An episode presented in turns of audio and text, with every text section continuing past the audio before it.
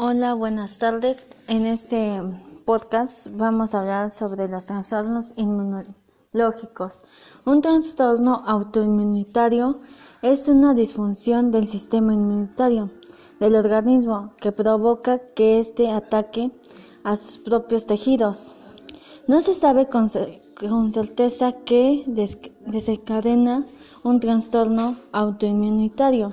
Los síntomas varían en función del trastorno y de la parte del organismo que resulte afectada. Por lo general se requieren varios tipos de análisis de sangre para detectar la presencia de un trastorno autoinmunitario.